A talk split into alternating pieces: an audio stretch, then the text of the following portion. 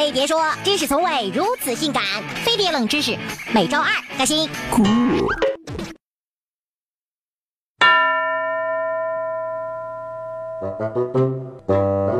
嗯，居居然说我唱歌跑调，他他才跑调，他们全家都跑调。啊，那个评委怎么就说了实话呢？我我只有两件事是不能忍的，第一是说我唱歌跑调，第二还是说我唱歌跑调。你还跟我好像呢，不就是唱歌跑调吗。澳大利亚研究人员调查，有百分之四的人会有唱歌找不着调的毛病，这种病叫失歌症。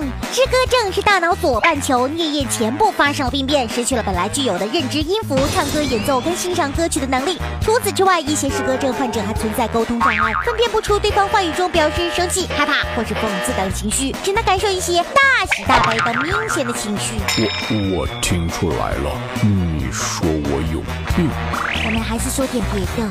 如果你在看书的时候不自觉地说更改文字顺序，有可能得了轻度阅读障碍症。这是一种比较普遍的学习障碍，是大脑优势半球内侧整额脑回受损导致的，也叫做失读症。平均每五个人里面就有一个患有失读症的人，接收到的文字信息跟正常人是一样的，只是在看句子时会把单词里的字母大量的叠合，或者是拼写错误，以至于大脑需要很长的时间才可以把单词连成完整的句子。比如这一句，This is hard to read，可能就会看成这个样子：阿爸叫爸爸。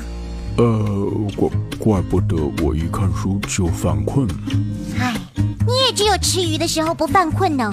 还有一种和语言能力有关的脑组织发生了病变，引发的病症叫做失语症。患有失语症的人保留了基本的语言能力，但在语言的运用能力上存在障碍，而且没有办法理解复杂的语法结构，甚至也没有用手势进行沟通的能力哟。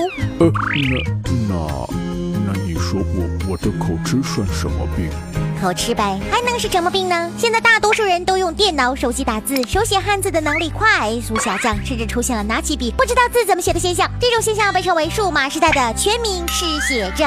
而真正的失写症是指脑损害引起的原有书写功能受损或丧失，也就是说不能以书写的方式来表达自己的想法。失写症跟失读症都是视觉性说是不能的病症。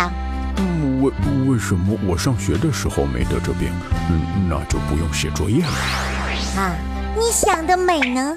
哦，对了，我还有一件事情要说。嗯嗯，那个，亲爱的碟子们，感谢你们这么长时间的支持跟喜爱，冷知识第一季完美收官呢，鼓掌。至于我们接下来去做什么，什么时候回来，这是一个秘密。